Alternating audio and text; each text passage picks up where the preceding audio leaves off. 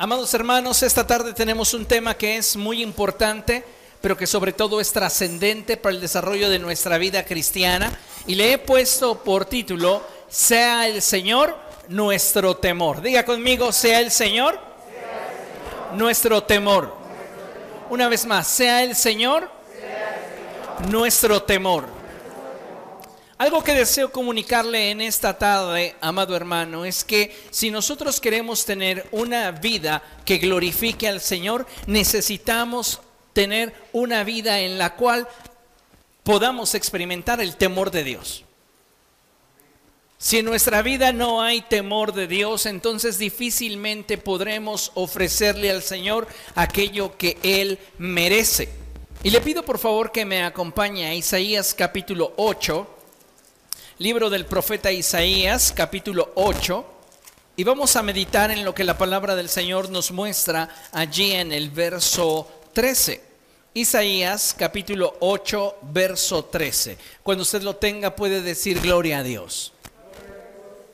Bien, dice la palabra de nuestro Dios de la siguiente manera, Isaías capítulo 8, verso 13. Solo al Señor Todopoderoso tendrán ustedes por santo Solo a Él deben honrarlo. Solo a Él han de temerlo. ¿Quiere leerlo usted? Por favor, lo lea a la cuenta de tres. Uno, dos, tres.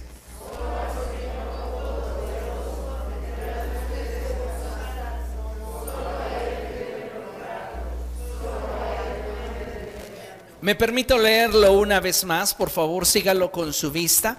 Y dice la escritura así, Solo al Señor Todopoderoso tendrán ustedes por santo.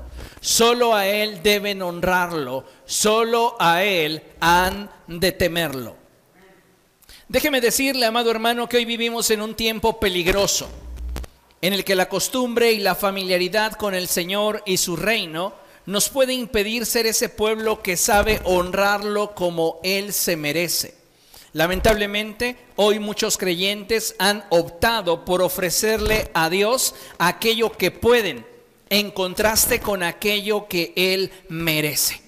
Y sabe, necesitamos hoy como iglesia del Señor ser renovados en la actitud de nuestra mente para optar por cada día ofrecerle al Señor aquello que Él merece. Porque si contrastamos aquello que nosotros podemos o queremos darle al Señor, en relación o en contraste con aquello que Él merece, siempre lo que nosotros le ofrezcamos estará muy por debajo de lo que Él es digno de recibir.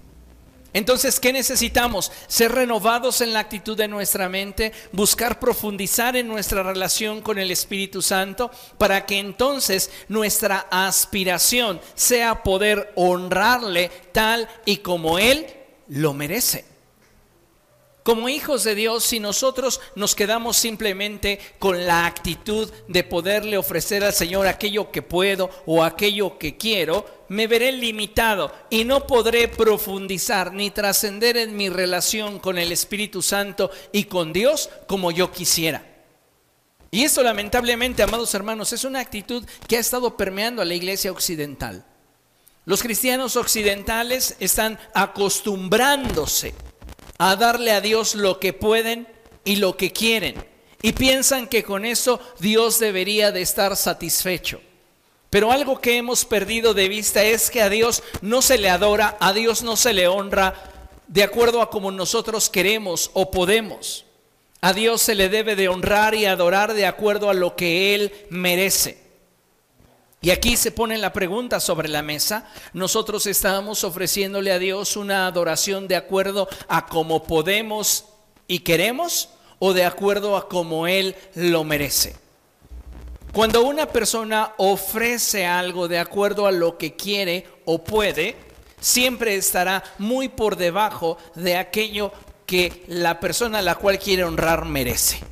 ¿Por qué? Porque si nos damos cuenta siempre estaremos ofreciendo aquello que nos sobra. Y creo de todo corazón que nuestro Dios no es digno de que nosotros le ofrezcamos aquello que nos sobra. Tenemos que aspirar a subir de nivel de tal manera que podamos honrarlo, podamos adorarlo, podamos establecer una relación de correspondencia con Dios en la cual predomine nuestro deseo por agradarle, ofreciéndole aquello de lo cual Él es digno, aquello de lo cual Él merece. Y eso es muy importante, amados hermanos. Yo no sé si usted recuerda esa expresión bíblica que comúnmente utilizamos cuando vamos a ofrecerle algo al Señor. Y esta expresión bíblica dice, yo no le daré al Señor nada que no me cueste. ¿Cuántos de nosotros la hemos escuchado en algún momento? ¿Cuántos de nosotros la hemos expresado? La realidad es que esta expresión generalmente se da en aquellos casos en los cuales le ofrecemos al Señor cosas. También muchas veces llegamos a utilizarla cuando de nuestro servicio a Dios se trata, cuando de nuestras dádivas se refiere. Pero sabe, necesitamos entender que esta expresión va mucho más allá de aquello que está fuera de, nosotros. Y tiene mucho que ver con la forma en la cual cada uno de nosotros está decidiendo, y subrayo, decidiendo la forma en la cual está honrando al Señor. ¿Por qué? Porque no podemos simplemente justificarnos en lo que podemos o queremos cuando se trata de darle honor y adoración al Señor. Tenemos que aspirar a movernos en un nivel de compromiso que implica mayor profundidad en la relación para entonces poderle ofrecer al Señor algo de lo cual Él es digno. Diga conmigo, entre lo que yo puedo o quiero ofrecerle a Dios y entre aquello de lo cual Él es digno, siempre habrá una enorme diferencia. ¿Que puedo reducir? De acuerdo a mi voluntad. Es decir, si usted no determina honrar al Señor de acuerdo a como Él le merece, Siempre usted le estará ofreciendo lo que usted quiere o lo que usted puede. Y cuando nosotros basamos una relación en lo que yo puedo o en lo que yo quiero, por lo general, no alcanzamos a suplir las expectativas de dicha relación.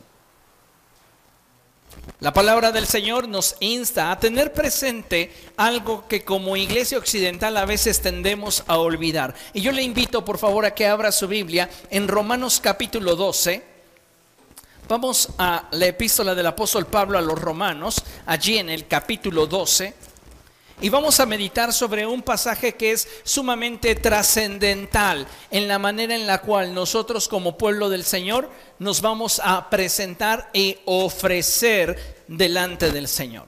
Y dice la escritura así, por lo tanto, hermanos, tomando en cuenta la misericordia de Dios, esta expresión es muy poderosa porque muchas veces llegamos a considerar que cuando el apóstol Pablo habla de la misericordia de Dios, se refiere a la misericordia universal de Dios sobre el género humano. Y no, esto de repente lo hace un tanto impersonal. El apóstol Pablo quiere que entendamos una cosa, y es que el trato de Dios con cada uno de nosotros es personal, es individual, es único. Entonces, en esa dirección, en ese mismo sentir, cuando el apóstol Pablo dice, por lo tanto, hermanos, tomando en cuenta la misericordia de Dios, les ruego que cada uno de ustedes en adoración espiritual ofrezca su cuerpo como sacrificio vivo, santo y agradable a Dios. Note entonces lo que el apóstol Pablo está diciendo. Por lo tanto, hermanos, tomando en cuenta lo que Dios ha hecho con cada uno de nosotros de manera particular, de manera personal, esfuércense por corresponder a lo que Dios les ha dado y correspóndanle de tal manera que Él se vea honrado, se sepa honrado.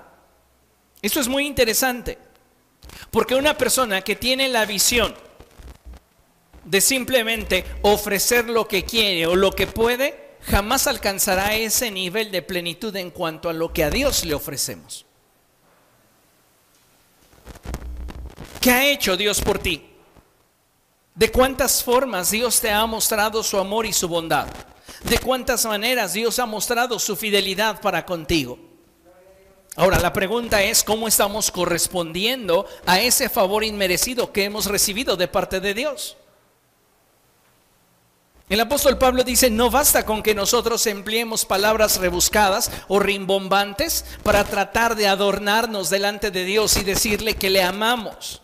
Tenemos que tener una correspondencia que vaya más allá de las palabras y que lo dignifique.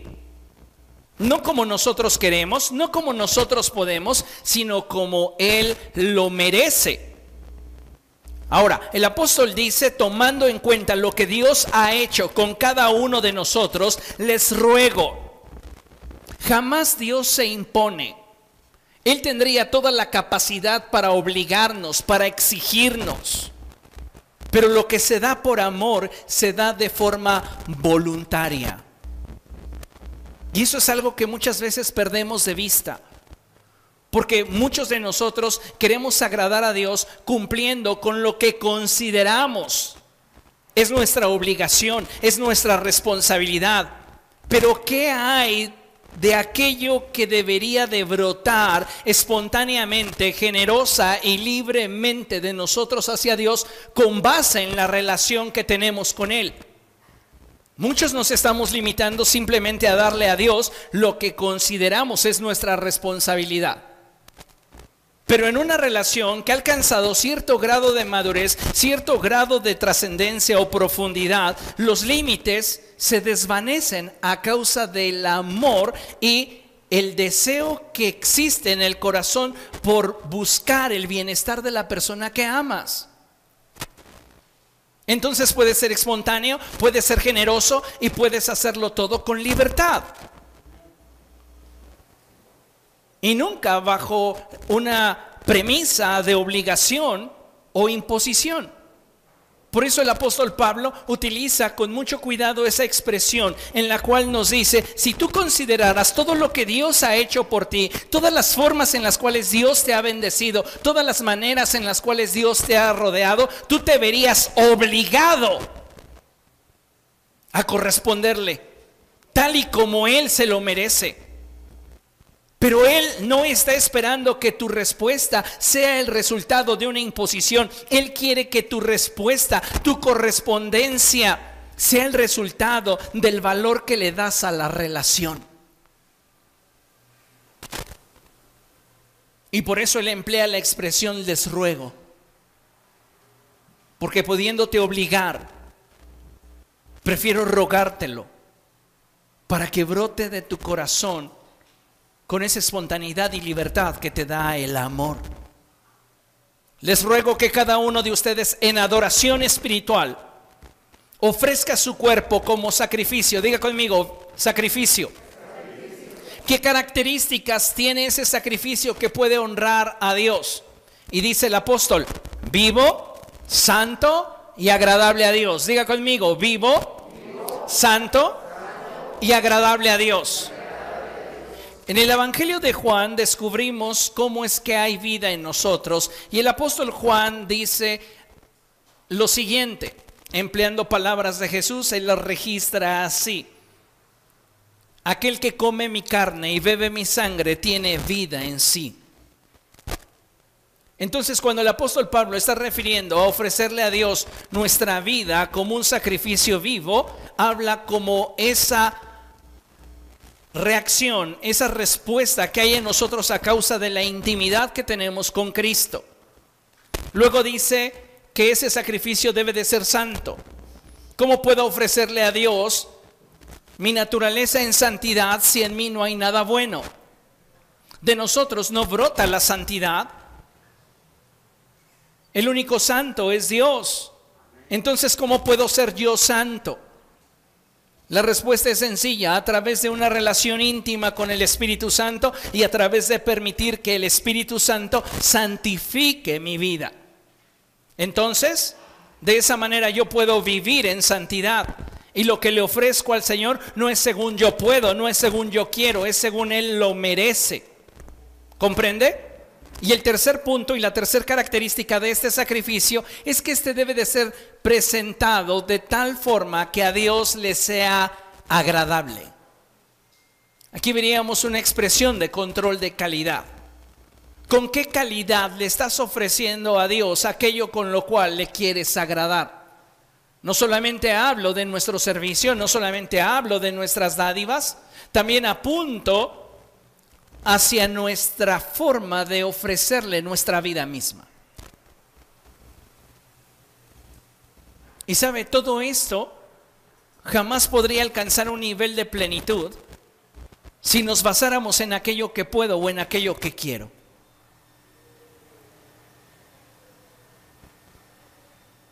Hoy vivimos en una sociedad en la cual se condiciona para todo lo que puedes ofrecer. Y sabe, lo que Dios está esperando de nosotros es que nos atrevamos a profundizar en la relación a fin de que podamos ofrecerle lo mejor de nuestra vida. El apóstol continúa en el verso 2 y él dice, no se amolden al mundo actual, sean transformados mediante la renovación de su mente. Así podrán comprobar cuál es la voluntad de Dios, buena, agradable y perfecta. ¿Queremos vivir en un nivel de relación con Cristo donde podamos experimentar de su plenitud? Necesitamos entonces ser transformados en nuestra manera de pensar y dejar de creer que Dios se debe de conformar con lo que yo puedo o quiero ofrecerle y darme cuenta quién realmente es Dios y entendiendo quién es Dios, asimilando su naturaleza y carácter, entonces voy a buscar agradarle. Hoy vivimos en una generación egoísta en una generación en la cual las personas buscan solo su beneficio, la forma en la cual pueden resultar favorecidos. Pero en nuestra relación con Dios, amados hermanos, debemos de buscar plasmar aquello que determina y gobierna sobre nuestro caminar con Él. Y es nuestra voluntad, rendida a sus pies. ¿Para qué? Para que Él sea honrado, para que Él sea glorificado, tal y como Él lo merece. Cada uno de nosotros como hijos de Dios debemos atrevernos a subir el nivel. Diga conmigo, subir el nivel. Dile a la persona que tienes a tu lado, si tú quieres agradar a Dios con tu vida, sube el nivel. ¿Sabe? Es tan triste muchas veces ver a la iglesia occidental limitada por lo que quiere o lo que puede.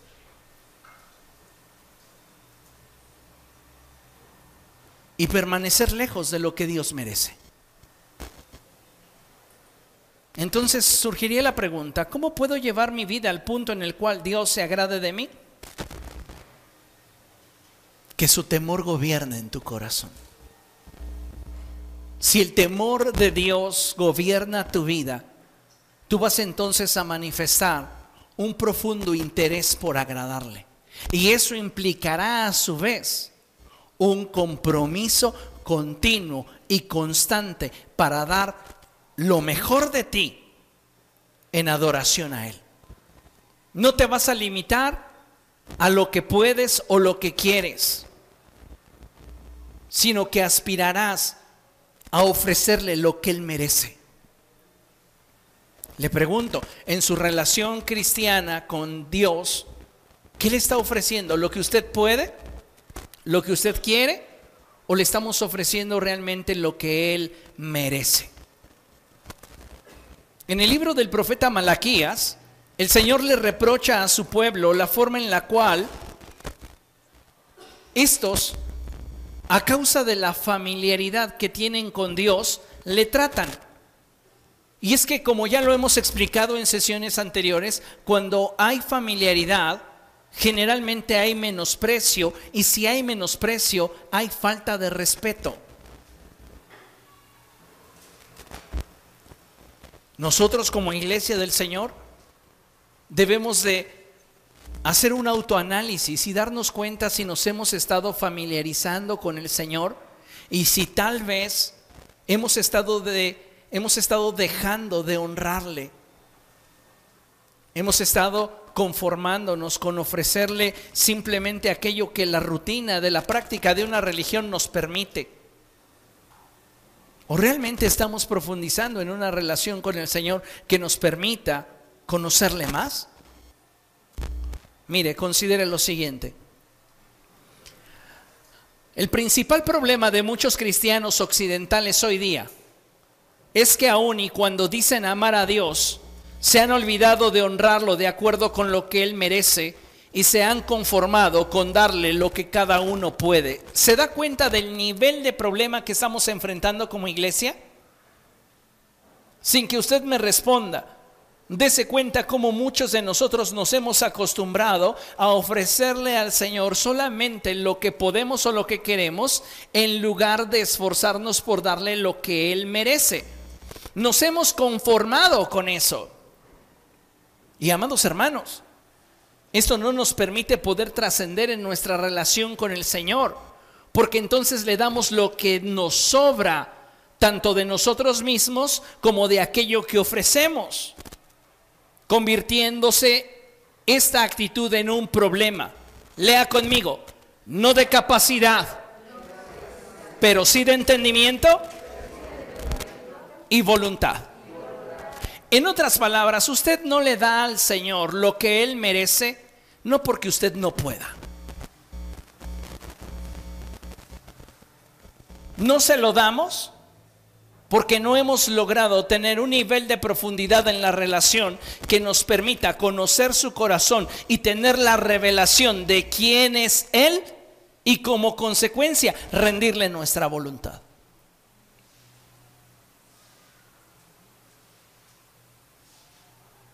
Hemos perdido el interés en agradar a Dios y esto se debe a que no le hemos permitido al temor de Dios gobernar nuestro corazón. entonces menospreciamos al Señor.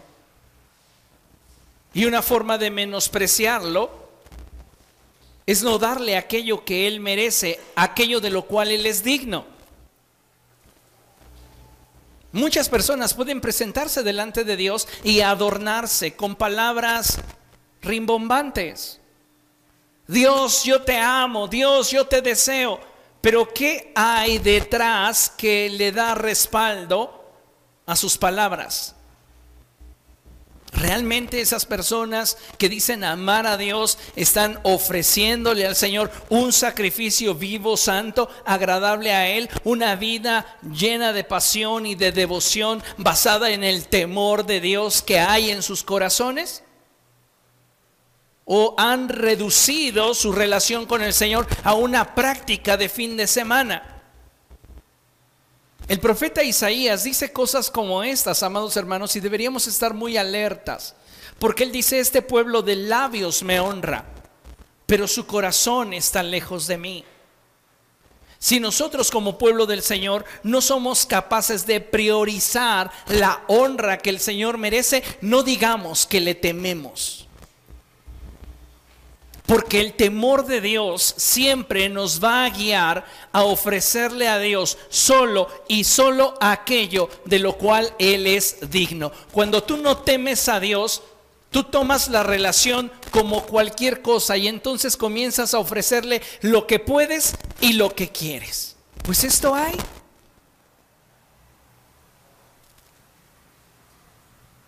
Cuando tú entablas una relación con una persona que te importa, con una persona a la que valoras, y descubres que a esa persona le interesa algo que para ti no tiene importancia, eso que para ti, antes de saber que a la persona que amas le resultaba importante, toma importancia para ti. ¿Por qué? Porque quieres agradar a la persona que es el objeto de tu amor. No podemos decir que amamos a Dios si su temor no habita en nuestro corazón, porque podemos adornarnos con palabras, pero en la práctica no habrá acciones que respalden nuestros dichos. Lo vamos a tratar con desdén, lo vamos a tratar con desprecio, le vamos a ofrecer lo que podemos o queremos. Y Él, de acuerdo a nuestro pensamiento egoísta, debería conformarse debería estar agradado con eso. Que diga que asistía a la iglesia. ¿Cuántos no están asistiendo? Y ya nos autopalomeamos, ¿verdad? Ah, pues yo estoy haciendo más. Pero ¿es lo que Él merece o es lo que tú quieres y lo que tú puedes? Porque a veces estamos haciendo cosas que deberían Sí, ser dignas de alabanza, pero no las hemos subido de nivel, no nos estamos moviendo en ese estándar en el cual Él es glorificado, porque nos movemos en la esfera de lo que podemos y queremos. Y no necesariamente estamos llevando nuestro esfuerzo y sacrificio al